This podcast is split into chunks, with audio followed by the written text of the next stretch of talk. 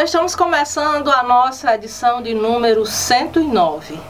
Vou começar agradecendo todos os recadinhos que recebemos através das redes sociais. Mandar um abraço para o, o Eris Lake Góes, que aproveitou para comentar a entrevista da edição anterior, gravada com o irmão dele, o Vavá Góes, e aproveitou também para parabenizar toda a equipe da TV Ubuntu pela belíssima entrevista. Então, Eris Lake, ficar aqui o nosso agradecimento a você que acompanhou aí a entrevista do seu irmão na nossa edição de número 108. Gratidão pelo seu recadinho. E quero também deixar um abraço para a Deide Pereira, que assistiu à edição anterior com o Vavá Góes. Aproveitou também para agradecer pela divulgação que fizemos aqui através da TV Ubuntu. E ela que aproveitou para citar né, das parcerias que foi feita aqui com o entrevistado e também agradecê-lo por toda a contribuição e as parcerias estabelecidas com a Pastoral da Criança da paróquia do município de Assaré. E esse recadinho agora é todo especial da minha prima, a Cidália Trajano. Ela que aproveitou para parabenizar pela entrevista da edição anterior, disse que os conteúdos trazem esclarecimento e a divulgação dos trabalhos que realizamos aqui através do Ubuntu TV motiva e cresce culturalmente.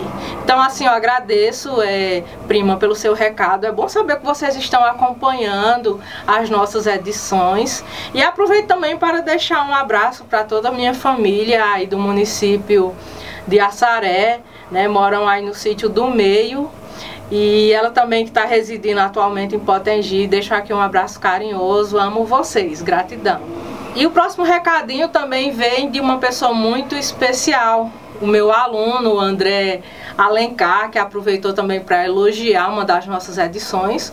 Olha que interessante, eu vejo a juventude acompanhando aí o nosso trabalho, os meus alunos. Eu quero dizer que para vocês que acompanham meu trabalho, isso é muito gratificante. Assim, eu fico muito feliz e alegre quando vocês comentam, dizem que assistiram às entrevistas. E eu só tenho mesmo que agradecer por todo esse carinho que eu recebo de vocês. André, meu querido, fica aqui um abraço para você. E estamos começando o giro da semana. Prefeitura de Nova Olinda realiza a primeira semana da juventude. As atividades que tiveram abertura na segunda-feira, dia 9 de agosto, denominada de Primeira Semana da Juventude de Nova Olinda, teve como uma articulação municipal do selo Unicef. Em parceria com as secretarias do governo municipal, o evento contou com uma programação virtual e presencial para discutir temas de interesse de jovens entre 15 e 29 anos de idade, com encontros virtuais, sarau literário, gincana cultural e muito mais. E dando sequência ao giro da semana, quero anunciar aqui para vocês que foi aberto o edital para eleição da diretoria executiva e do Conselho Fiscal da Academia de Letras do Brasil, seccional regional Araripe, Ceará. A presidente da referida academia, a senhora Lúcia Nunes, no uso de suas atribuições legais, lançou o edital no dia 28 de julho, convocando os membros da academia para eleição da nova diretoria, tanto executiva e conselho fiscal, a ser realizada no dia 28 de agosto, no horário das 13 às 16 horas. A chapa que está inscrita chama-se Renovar é Preciso e conta na cabeça como presidente a altaneirense Corrinha Lino e na vice-presidência a novalindense Andréia Teles.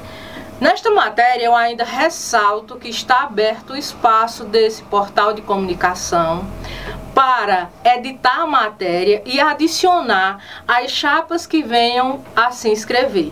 Lembrando que o prazo de inscrição das chapas, conforme o edital, termina na sexta-feira, dia 13 de agosto. E fechando aqui o giro da semana, vamos fechar com poesia mas falar também que neste mês uma das campanhas chama-se Agosto Lilás. Uma campanha para o combate da violência contra a mulher. E aí a Paula Belisário nos presenteou com uma poesia chamada Renunciar é preciso. Eu vou aproveitar para declamar alguns versos para vocês, mas sempre junto da nossa edição em vídeo, segue o link, vocês podem acessar e conferir essa poesia na íntegra. Nas duas últimas estrofes, Paula Belisário escreveu assim: Na primeira frustração, dê um basta sem emoção. É melhor desistir cedo do que viver escondendo o que não tem solução. O agressor não vai mudar se você não se amar e tomar uma decisão. No oferecimento de Agência Clique. WM Contasse Contabilidade, Assessoria, Consultoria e Engenharia. Madeireira Madresul. Salão Inomarte. Conceito Livraria Café. Clínica Saúde e Beleza Dr. Valdizar Grangeiro. Instituto Multiprofissional de Ensino. Centro de Educação Básica SEB. Flor de Açúcar. Lucena Calçado.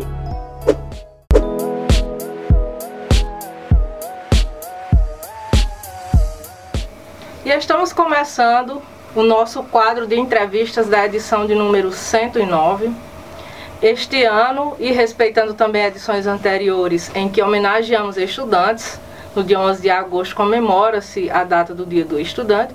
Então estamos aqui com Joyce Gomes. Maria Joyce Gomes Alencar é natural do município de Altaneira, filha do casal de agricultores Jorge Gonçalves e Cícera Gomes. É estudante do terceiro ano do curso técnico em edificações na escola Wellington Belém de Figueiredo, de Nova Olinda, Ceará. A mesma é representante dos alunos da escola no projeto Jovem de Futuro.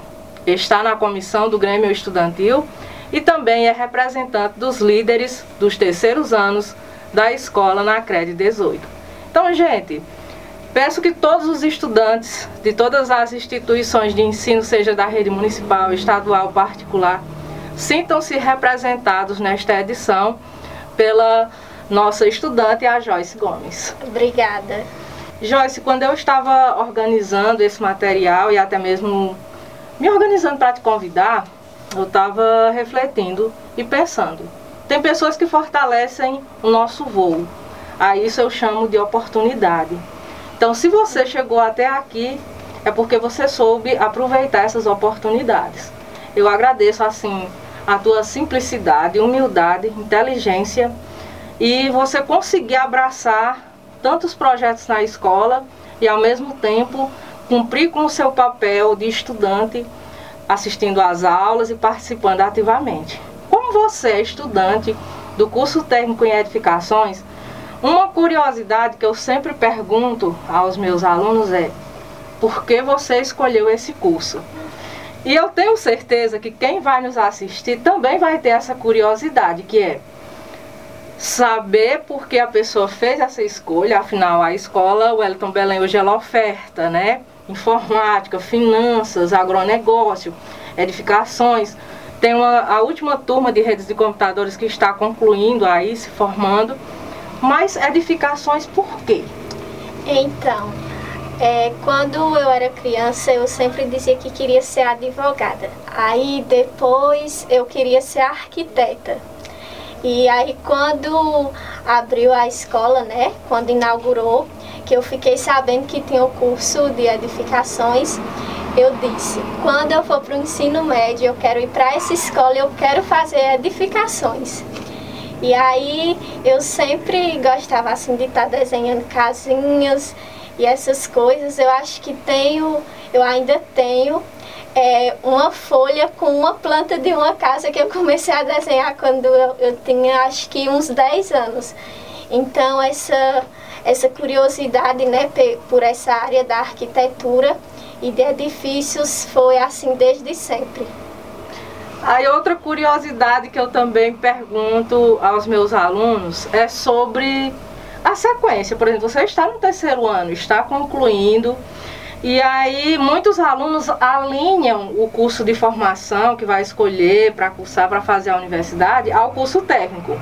No seu caso, arquitetura, é, engenharia civil, é, edifícios né, e construção civil que tem na URCA, por exemplo. Sim. Mas o que, é que você uhum. pensa, assim, até porque você já está, nós já passamos, né, estamos no indo para começando um segundo semestre, né? Quer dizer, logo logo você vai estar prestando um ENEM, vai estar a essa altura, imagina se você já tenha uma opinião formada, né? O que, é você pensa aí para os seus próximos passos? Pronto, é, quando eu entrei na escola, eu sempre estava assim, dúvida entre arquitetura ou então algum tipo de engenharia. Mas aí eu percebi, né, que assim, ainda continua sendo uma área que, que me fascina muito, me encanta muito. Mas eu vejo que no momento eu não, não me sinto preparada assim para cursar engenharia civil ou, é, ou então arquitetura. No momento eu quero letras, letras em espanhol, que já é uma área que eu tenho, eu sinto que eu tenho afinidade e que já venho estudando. Então, por enquanto, é, a, a área de edificações eu não quero, mas futuramente eu, eu pretendo. Eu quero agora que você fale para os demais estudantes sobre a tua experiência é, em sala de aula. A gente pegou todo esse processo aí e estamos ainda no ensino remoto, onde se discute a possibilidade da retomada das aulas presencial. Como é que você, porque assim, o fato de ser presencial, pelo menos os pais sabem que todo dia o filho está pegando o transporte está indo para a escola. Muitas vezes ele pode estar na escola, não está estudando, não está se dedicando, mas está na escola. O ensino remoto, de certa forma, ele fez com que esse controle ele se perdesse, né? Muitas vezes o aluno está logado, mas está com a câmera desligada, está fazendo outra coisa. E você estando em tantos projetos, comissão de Grêmio Estudantil, projeto Jovem de Futuro, ainda é representante dos líderes de terceiro ano na crédito. E como é que você organiza o teu momento de estudo? Então, é assim, realmente é muita coisa para mim, mas eu faço assim. É, eu começo pelas coisas que, digamos que tem uma mais prioridade. Então, o que é que eu tenho que fazer em minha semana? Assistir às aulas da escola. Isso já é certo, né? Tem o horário da escola, então eu já me organizo para assistir às aulas.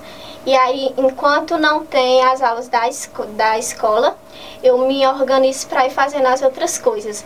Normalmente, toda semana eu anoto no caderno as hum. coisas que eu tenho que fazer. Tal atividade, tal trabalho, é, não sei o que, de um curso e tal. E aí eu vou fazendo de acordo com o que eu acho que tem mais prioridade e também pela questão do tempo. Às vezes pela tarde, digamos que eu não vou ter nenhuma aula durante a tarde. Então, como é um tempo maior, eu uso para fazer uma coisa que requer mais demanda, né? mais tempo. Então é assim que eu me organizo. Só que às vezes, quase sempre acontece imprevisto. Como você falou, né, que eu sou faço parte do projeto Jovem de Futuro e também sou representante dos líderes de terceiro ano da escola. Então, de vez em quando aparece uma reunião surpresa, às vezes no horário de aula ou então no horário que eu já tinha planejado outra coisa, e aí acaba que bagunçando minha rotina. Mas na maioria das vezes eu consigo me organizar e fazer tudo. No oferecimento de Qualiconte Doutora Ayala Endiges. Doutor Marcos Renato Endiges. Dallas Cariri. Santuário da Divina Misericórdia. Farmácia Mãe Glória. Papelaria Papel Mania. Clínica Life. Clínica Saúde Odontologia. Fotocópia Soluções Inteligentes. Enquanto protagonista, estando à frente de ações que requer esse tempo que você falou, que muitas vezes você tem que dar uma pausa nos seus horários de aula para poder acompanhar. Qual a importância para o teu desenvolvimento mesmo pessoal e como estudante o aluno ele está envolvido nos projetos dentro da escola, seja de, de uma feira de ciência, uma atividade esportiva, uma atividade cultural, uma representação de líderes, um grêmio, uma participação em projetos como o Jovem de Futuro, que é tão conhecido. Pronto, é, assim, eu acho que toda experiência é sempre bem-vinda. E experiências assim na área da educação, eu creio que mais ainda. Inclusive para a gente, né, para nós jovens, acho que estar se envolvendo em projetos escolares é muito importante, porque ajuda tanto no desenvolvimento pessoal, você aprende a conviver com outras pessoas, pessoas que têm opiniões diferentes, de diferentes idades, diferentes locais. Isso ajuda a você conseguir se socializar melhor e também para o desenvolvimento enquanto estudante, porque você sempre está adquirindo é, novos conhecimentos e aí eu acredito que isso futuramente vai me ajudar muito numa futuro, na faculdade que eu escolher, independente de qual seja, porque essas experiências né, não é só para o âmbito acadêmico, mas para a vida. Gente, é, considerando a data comemorativa do Dia do Estudante, eu quero mandar um abraço para todos os estudantes da rede pública, estadual, municipal, da rede particular de ensino, é, em especial também aos meus alunos da Wellington Belém de Figueiredo, essa instituição de ensino que me acolheu e que também fortaleceu o meu voo, né, me dando oportunidades. E eu quero pedir que a Joyce, ela deixe uma mensagem aqui também a todos os estudantes, é, principalmente, Joyce, deixa aí uma injeção de ânimo para essa turma boa que está e não desistir, para quem está na sala de aula, que eu sei que não está sendo fácil para vocês, são muitos desafios. Sim. Mas eu queria que você deixasse a tua mensagem enquanto estudante mesmo, por que que vale a pena estudar? Eu acredito que a melhor forma de mudar o mundo é através da educação. E isso tem que partir de nós mesmos, porque é, mesmo quando a gente tem apoio, se a gente não se motivar, então não adianta de nada. É, é sempre difícil ter que acordar cedo todos os dias, assistir aula, tentar manter o foco, ainda mais assim de casa, porque eu sei que tem muitas distrações mas é necessário a gente sempre manter o foco para tentar e sempre é, lembrar do porquê a gente está fazendo. Isso é uma coisa que eu faço sempre. Por que é que eu estou fazendo isso? Porque eu quero no futuro é, ser independente, ser formada no, em algo que eu goste. Eu sempre penso é, o porquê de eu estar tá fazendo o que estou. Então acho que é necessário a gente pensar no que queremos para o futuro e fazer a diferença agora no presente. Nossa, gente, é com essa mensagem linda aqui da Joyce que a gente finaliza a nossa conversa. Representando o município de Altaneira hoje, diretamente para todo o Cariri Oeste. E Joyce, o que eu tenho a desejar a você é prosperidade, muita luz no teu caminho, que você consiga realizar os seus sonhos. Né? Fica. Obrigada Fica aí o seu legado, a sua contribuição para a escola, que com certeza é muito importante. Uma coisa que eu valorizo muito, mesmo nessa época de ensino remoto, é a representação do estudante de farda. E eu falei ontem com Joyce, quando a gente entrou em contato, eu disse assim, Joyce, mas fica à vontade. E quando eu vi que ela veio de farda, eu fiquei é, Feliz porque assim, eu acho que a melhor forma de identificação do estudante é o fardamento, porque nela tem as cores da identidade da escola, tem os símbolos e é uma forma de você reconhecer o estudante até mesmo numa multidão. Então é desejar mesmo que você prospere, tudo de bom na sua vida. Muito obrigada, desejo mesmo para você, para todos que estão nos assistindo e gratidão pelo convite, foi uma honra. No oferecimento de Casa Leal. Vereador Pedro Eduardo de Santana do Cariri. Clínica Doutora Ana Ruth Grangeiro. Tutumon Supermercado. Doutora Eliandra Aquino da Climed. Sol System.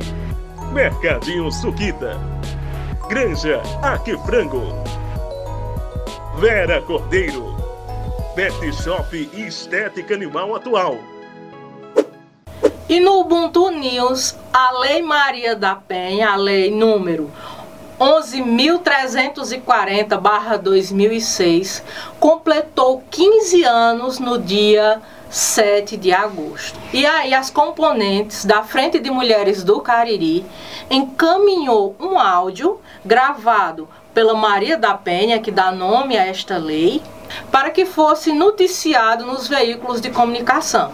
A Eliane Brilhante me passou este áudio e eu aproveitei usando um card que tem a minha imagem, já tem uma mensagem voltada para o Agosto Lilás. E a seguir, vocês conferem esse vídeo que tem de fundo o áudio gravado pela própria Maria da Penha.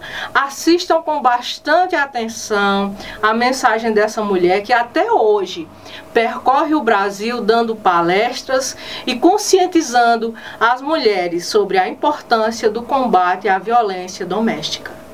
Olá, eu sou a Maria da Penha e gostaria de saudar a todas e a todos que estão me ouvindo. Gostaria de dizer que a Lei Maria da Penha está completando 15 anos e podemos dizer que ela possibilitou uma série de proteções à mulher, o que não era possível antes do advento da lei. Viajo por todo o Brasil proferindo palestras e contando minha história de vida e escuto depoimentos emocionados de mulheres que se autotitulam salvas pela lei. A lei batizada com o meu nome foi um marco histórico, não somente no combate, mas no enfrentamento à violência doméstica e familiar contra a mulher. Mas é importante compreendermos que a lei por si só não pode acabar com a violência doméstica.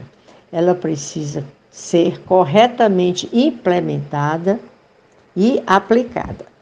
A correta aplicação, a correta implementação da Lei Maria da Penha ainda não é uma realidade em todo o Brasil e isso passa por vontade política.